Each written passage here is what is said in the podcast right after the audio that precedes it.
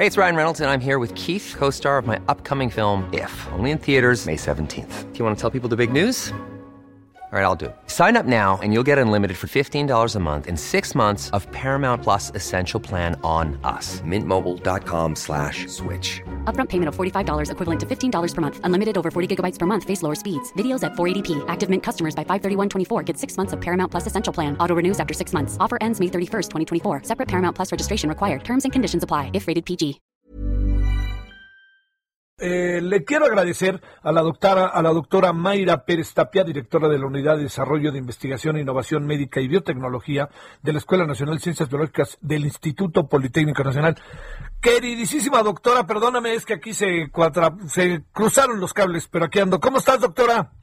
¿Cómo estás, Javier? Muy buenas tardes. No vayas a correr a nadie, por favor. No, claro, yo sería incapaz, ya lo sabes, sería realmente incapaz. Oye, pero déjame decirte primero, ¿cómo has estado, doctora?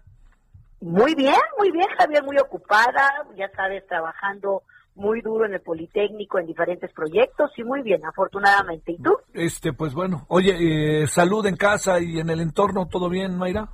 Todo bien, todo bien, afortunadamente con mucho trabajo, mucha salud, siguiéndonos cuidando, es, eso, es, eso es evidente, pero con muy bien, muy bien, gracias, Javier. Oye, déjame primero plantearte, ¿cómo ves toda esta estrategia que ha puesto el gobierno de vacunación. Muchos dicen que tenemos una estrategia de vacunación y nos escribimos para vacunarnos si no tenemos vacunas. Entonces, la pregunta que te hago, este doctor, a ver, Mayra, ¿cómo ves primero todo eso que está pasando, trabajadores de salud, quién primero, qué alcanzas a apreciar para luego hablar de este asunto en Reino Unido que ha asustado hoy mucho a la humanidad entera? Pues mira, Javier, yo creo que yo creo que la estrategia de México, al igual que, que las estrategias mundiales, no están equivocadas. La estrategia o sea, pensándola como tal, con el, el, el, orden en el que se van a vacunar, en el que están planteadas vacunarse las personas, no es incorrecto, está bien. El asunto primordial es que no tenemos vacunas.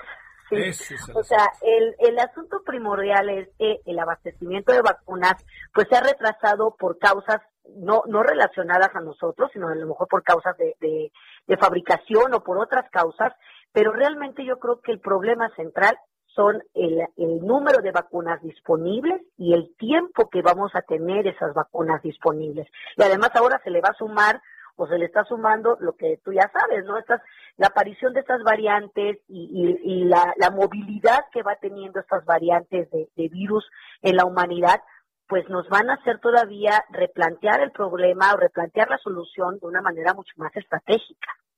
Oye, eh, a ver, digamos, bajo tu óptica como científica, lo, lo, ideal sería de una vez por todas, como le han hecho en Rusia, por ejemplo, o en el propio Estados Unidos, han tratado de acabar lo más pronto posible y las primeras a todo el personal de salud. ¿Sería lo, lo idóneo o por ahí tenemos que empezar a colar otras áreas que a lo mejor uno ha perdido de vista, doctor?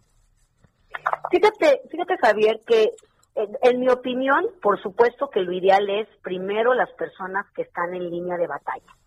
Pero también hay que tomar en cuenta que las condiciones demográficas de nuestro país también son diferentes a las condiciones demográficas de otras, de otras ciudades de Estados Unidos o de propio Estados Unidos.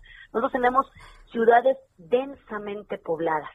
Entonces, yo creo que ahí debe de, la, la estrategia debe de apurarse a los primeros eh, servidores, las primeras líneas de defensa contra, contra la COVID, los médicos, enfermeras, dentistas, químicos, todos los que están en hospitales trabajando, e inmediatamente proceder a una, a una estrategia de vacunación masiva, de acuerdo a la densidad poblacional. Tenemos, no es lo mismo el problema que estamos viendo en la Ciudad de México que el problema que se está suscitando en comunidades donde la densidad poblacional es menor. Entonces yo creo que todo esto lo tiene, lo tiene contemplado inclusive el plan de vacunación. Lo que, lo que pasa es que insisto, este, pues hay pocas vacunas, ¿no? Ahora viene lo otro. Hoy veíamos que, que, bueno, incluso AstraZeneca hoy decía que ya está pensando en la mejor de las eh, de las eh, estrategias para eh, para poder llevar efecto eh, algo que digo a mí me parece muy importante que es el hecho de que eh, se pueda eh, pensar en una vacuna que estas variantes la puedan también este puedan atacarla no este a la hora de la, de la vacunación Pero estamos viviendo ahí como una cantidad de variantes, estamos viendo como escenarios complicadísimos, doctora, ¿no? A ver, ¿qué piensas de todo esto? Mira, Javier, yo creo que lo que estamos viendo es son escenarios que nos van a poner retos a mediano y a largo plazo. Porque si bien es cierto que ahorita las vacunas existentes, autorizadas, protegen en, medida grande o, un poquito menor a las cepas, a, bueno, no a las cepas, a las variantes, que es la manera correcta, que están circulando, también es cierto que muy probablemente eh, en, pocos meses se tenga que empezar a desarrollar otras vacunas específicas para las variantes. Entonces, el reto es, tenemos que vacunar ahorita con las vacunas existentes, pero muy probablemente el próximo año estemos vacunando con otras vacunas que protejan también con mayor eficacia a las variantes que van a estar circulando. Es doble reto.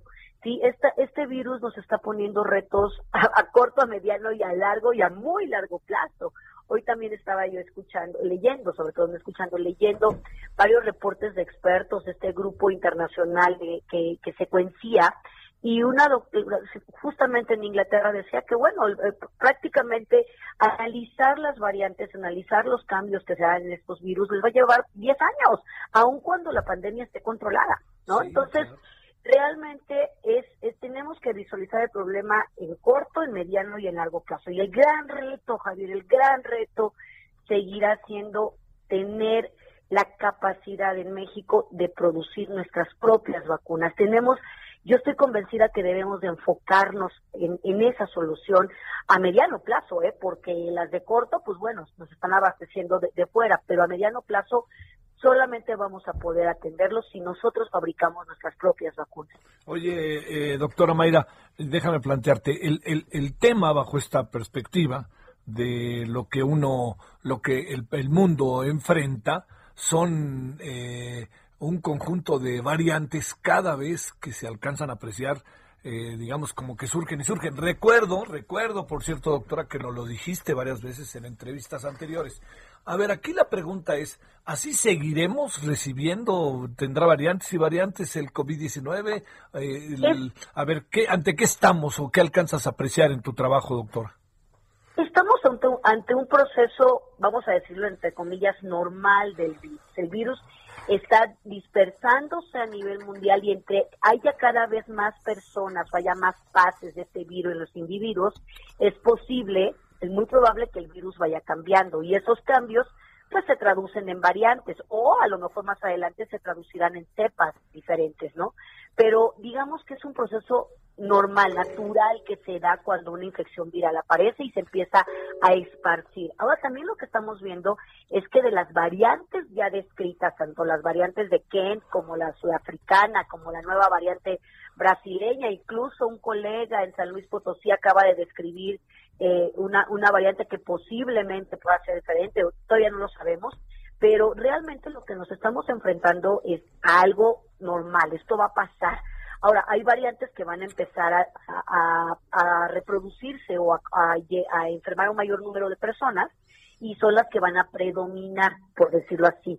Pero es, es lo que estamos viendo es un es, es absolutamente eh, natural, pues, en cuanto a una infección viral. Sí. Sobre todo por ese tipo de virus, ¿eh? Sí.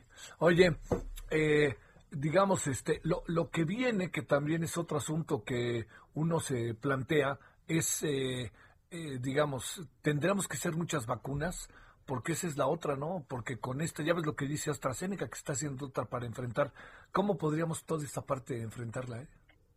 Bueno, Javier, yo no creo que solamente sea AstraZeneca, ¿eh? yo creo que ya hay muchos fabricantes que están ya enfocados también en, en hacer investigación y desarrollo con las nuevas variantes. Inclusive nosotros en México estamos ya haciendo preclínicos con las nuevas variantes y desarrollando estuches de detección de anticuerpos para las nuevas variantes. Entonces, esto va a estar presente de manera continua. Es, es normal es, es absolutamente predecible que esto suceda porque esas son las variantes que se van a dispersar mayor y contra las que necesitan una mayor protección. Ajá. Oye, este, a ver, ¿y por qué no hacemos vacunas en México, doctora? Aunque fíjate que hoy en la noche vamos a platicar con la rectora de la Universidad Autónoma de Querétaro, en donde están haciendo algo y entonces queremos ahí este, a ver qué, qué es lo que andan haciendo y por, en qué van. Pero, ¿por qué no hacemos las vacunas, doctora? Híjole, esa pregunta tiene muchas respuestas, mi querido Javi. venga de ahí, venga de ahí, tenemos. esa, esa, pregunta tiene muchas respuestas. Yo creo, yo creo que por estrategia nos ha faltado la estrategia. Hemos perdido, en algún momento la perdimos. No, no este gobierno. En algún momento perdimos la estrategia hace muchos años y la estrategia era producir, ser autosuficiente en vacunas. No sé por qué, no, no, no, no lo tengo muy claro, hay muy, muchas historias, pero antes lo éramos. Ahora, ¿Por qué no hacemos vacunas? Por una falta de planeación estratégica, por una falta de definición en la política pública de que tenemos que hacer vacunas, producirlas, investigarlas, desarrollarlas, producirlas, envasarlas y distribuirlas en México. Entonces, definitivamente el papel del gobierno es fundamental. El siguiente papel es definitivo, o sea, los grandes desarrollos vacunales, las grandes tecnologías que estamos viendo son el resultado de inversión en ciencia, Javier y de inversión en, ciencia de manera constante, permanente, en crecimiento siempre. Y pues la inversión en ciencia en este país siempre ha sido un gran tema, ¿no? Entonces, ¿Por qué no tenemos vacunas? Y asúmale, la parte de planeación estratégica, la inversión en ciencia, una infraestructura realmente articulada. A lo que me refiero, la, articular infraestructura académica, articular infraestructura de transferencia de tecnología con la industria farmacéutica, favorecer la biotecnología nacional y además articularla en, un, en, una, en una ciencia regulatoria. Todo eso es un ecosistema eh, fértil para que no solamente haya vacunas, sino para que haya biotecnológicos, medicamentos, innovaciones al alcance de la salud. Entonces, como te das cuenta, Javier, las respuestas son Sí, sí, sí, sí, Oye, Y, oye, y más para una científica como tú, y oye, y si tienes tiempo te sigo diciendo, ¿no? Sí, si pues no, y si no, bueno, te sigo, te sigo enumerando un sinfín de, de, de, de, de causas, ¿no? Pero yo creo que es el momento. Eh, es el momento para, para tomar el timón de nuevo, para que nuestro gobierno tome como planeación estratégica, como política, el que nosotros desarrollemos, descubramos, desarrollemos, no solamente una, Javier, dos, tres, cuatro vacunas mexicanas, pero se necesita inversión y se necesita una inversión, evidentemente las, las primeras inversiones en ciencia vienen siempre del Estado, pero la, para continuar los desarrollos tiene que haber una inversión también de la industria, de la del capital privado, porque son inversiones multimillonarias. Entonces, tenemos que ponernos el chip y cambiar en este momento porque el problema no se va a solucionar pronto, ¿eh? Sí, sí, sí, me queda más que claro. Doctora queridísima, te agradezco profundamente, como siempre, que nos hayas dado parte de tu tiempo. Sé que estás hecha la bala diario y nos da mucho gusto que hayas estado con nosotros. Muchísimas gracias, Javier, y no quiero dejar pasar la oportunidad de, felicitar a todas mis colegas mujeres. Hoy es el Día de la Mujer y de la Niña en la Ciencia. Ah, qué padre. Y yo creo que es súper importante despertar vocaciones tempranas en estas niñas, en estas áreas tan padrísimas que, que, hay, que tienen tanto impacto social. ¿eh? Entonces, muchas felicidades a mis colegas y muchas gracias, Javier. Me da gusto escucharte. A mí más el, a escucharte y felicítote a ti también, doctora. Gracias. Buenas tardes. Un abrazo. Buenas tardes, Javier. Bueno, ahí tiene usted